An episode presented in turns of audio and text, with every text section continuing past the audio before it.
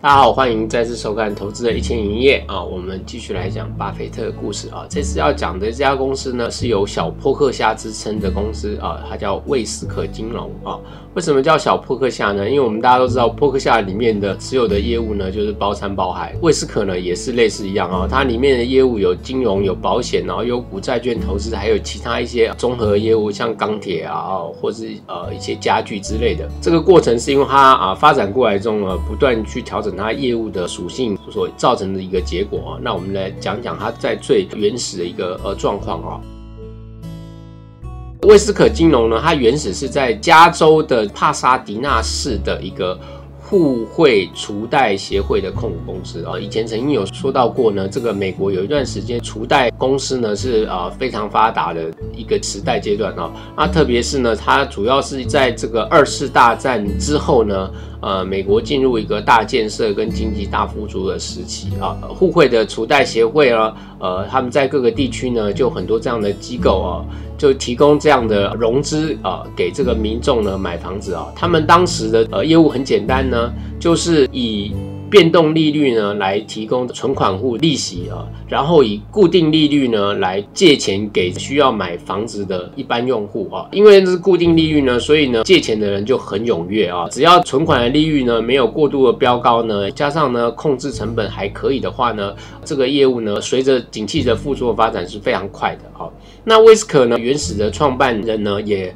将这家公司管理的很好啊，特别是他们十分的注意这个成本啊，那这非常符合呃巴菲特的期待啊。但是在一九七二年的时候呢，啊，这家公司呢，它陷入了一点点小小的困境呢，也就是说。大家发现经济成长率变慢了啊，因为一九七零年代之后呢，出现了这个石油危机哦，然后造成了一点经济上的麻烦呢。当时有一个就是停滞性的膨胀哦，就是说呃经济成长变慢了，但是物价在膨胀啊。那这件事呢，对当时呢整个的经济前景呢造成一点阴影，那储贷业也因此有一点点困顿啊。因为这个结果呢，就造成了这个威斯克呢股价表现低迷。那这个低迷的时候呢，就吸引了巴菲特的注意啊，因为他长。期以来一直有在留意储贷业啊，因为巴菲特非常呃喜欢找到有便宜可运用的资金来做投资啊。那看起来储贷业就是一个很有资金的一个来源哦，所以他一直在呃看是不是有机会可以啊介入这个储贷业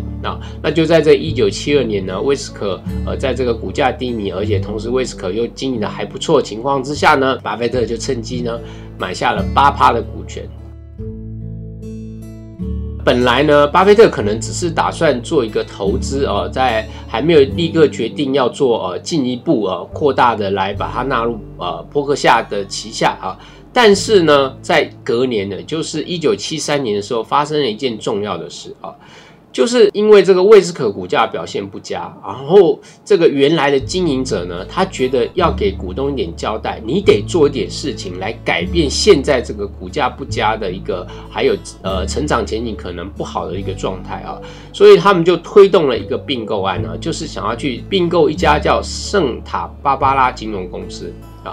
那因为为了要极力促成这个并购案呢，哦，所以这个魏斯可这边呢就在条件上面呢让步蛮大的啊。那这个让步呢，让巴菲特看得很不满意啊。他觉得呢，这个让步呢会损及他作为这个大股东的权益啊，所以他觉得不好，他就开始啊跟蒙格一起呢推动反对这个合并案啊。最后果然呢，也顺利的阻止了这个合并案啊，所以这个合并案最后没有成功啊。但是在这个过程中呢，你要怎么样说服其他的股东也来支持反对这个合并案呢？啊，所以呢，他就提议了由他啊来帮这个威斯克金融创造更多的价值啊。总是要找一个方法让威斯克金融呢未来更有发展性啊，所以呢，巴菲特在原来呃威斯克想要并购圣塔芭芭拉啊失败之后呢，他就开始买入更多的威斯克的股票啊，最终呢就把它纳入到了伯克夏的旗下。那那我们有前面有提到，储贷业呢业绩很好的原因，就是因为。提供固定利率的房贷，然后吸收变动利率的存款啊。经营方法呢，表面上看起来没有问题，可是如果发生到一一种情况的时候，就会很危险啊。就是利率开始快速上升的时候，就会出现麻烦啊。因为随着利率上升啊，这个储贷业必须提供更高的利率。给存款户啊。但是因为它啊销售出去的这个呃房贷利率呢是固定利率啊，也就是到后来会变成你越来越高的资金成本，但是你的收入却是固定的啊，最终有可能就会变成。你拿到资金成本甚至可能高于你的收入啊，所以这个后来就形成呃八零年代之后储贷业一个很大的灾难哦。当时美国有很多的呃储贷公司因此破产了，可是呢，巴菲特躲过了这次灾难啊，因为哈风暴正式的发生之前呢，巴菲特那时候已经评估呃这个利率发展的这个前景呢，看起来对呃威斯可的这个业务发展不利啊。所以呢，他就只是威斯可把这个三分之二的房贷这个业务呢都卖掉了，卖给了其他同业啊，只留下了三分之一啊。因为这个正确的抉择呢，所以让威斯可金融呢逃过了一劫。同时呢，他在相对高点的时候把威斯克的呃这些业务卖掉呢，也拿到了很多现金。这一部分的现金呢，一部分呢发还给股东当股息啊，另外一部分呢，他又拿去做了这个股票跟债券的投资呢。那这方面呢，股票跟债券投资呢，都非常的赚钱呢。其中有一笔最大的投资呢，是投资在房地美啊这家公司上，因为后来美国这个在这个互贷金融除贷业的出现问题之后呢，除贷业就一直走下坡。可是呃，房贷毕竟是一个全国重要的业务啊，也是选票重要的来源呢。所以呢，美国官方呢就推出了两个半官方性的机构了，来推这个呃房贷业务啊。一个就是我们刚才讲的这个呃巴菲特他们投资的这个房地美啊，另外一家叫房利美。那这个投资呢，在当时呢呃也非常成功。但是在两千年的时候呢，巴菲特呢去把这个呃投资在房地美的股票给卖掉了啊。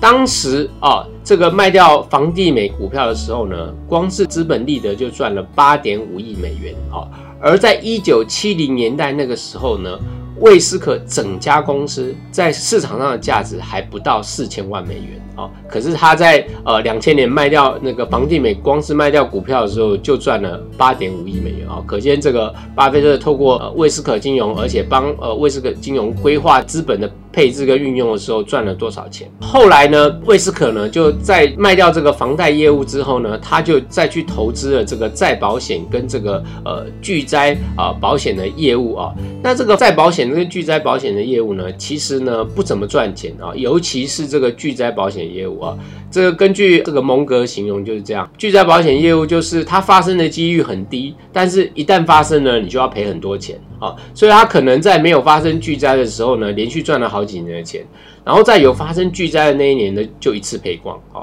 虽然这个本业的经营呢看起来不怎么赚钱哈，但是因为呢它是收了好多年钱之后呢，再一次赔出去啊，所以等于是说这个会有手上很多的浮存金在手上啊，持续好几年呢，那这就很符合巴菲特喜欢的一个风格，就是我手上有一笔未来才可能会用到的理赔的金额，但是可以在我手上。运用好几年，而且这个资金成本呢很低啊，所以呢，巴菲特就利用他非常善于创造投资的资本报酬本事呢，呃，帮呃威斯克资金呢找到了很好的去处呢，呃，做了很多不错的交易啊。另外有一件事呢，就是威斯克金融呢，它因为被纳入波克夏旗下之后呢，啊，它在这个呃在信平等机构呢，也因为它是啊。呃，波克夏旗下一员，所以被认为啊，他的这个支付能力是很强的，所以他得到了三 A 等级的最高平等啊。也就在这种情况之下，呃，威斯克金融呃，不管是在推行业务方面呢，或者是吸收资金方面呢。